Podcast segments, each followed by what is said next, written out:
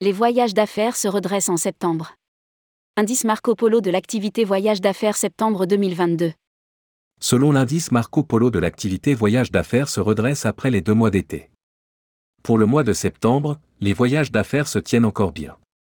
Rédigé par Céline Imri le mardi 25 octobre 2022.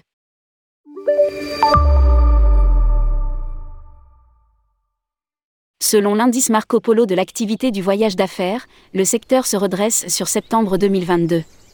Avec une hausse non négligeable de 7 points de l'indice par rapport au mois dernier à 92 contre 85, on note encore une évolution générale positive des voyages d'affaires sur septembre. Certains acteurs ont même réalisé des performances élevées, dépassant leur niveau de 2019, poussés encore par l'élan de la reprise ou bien par la tenue d'événements internationaux. Indique Arnaud de Lamezan, vice-président de Marco Polo.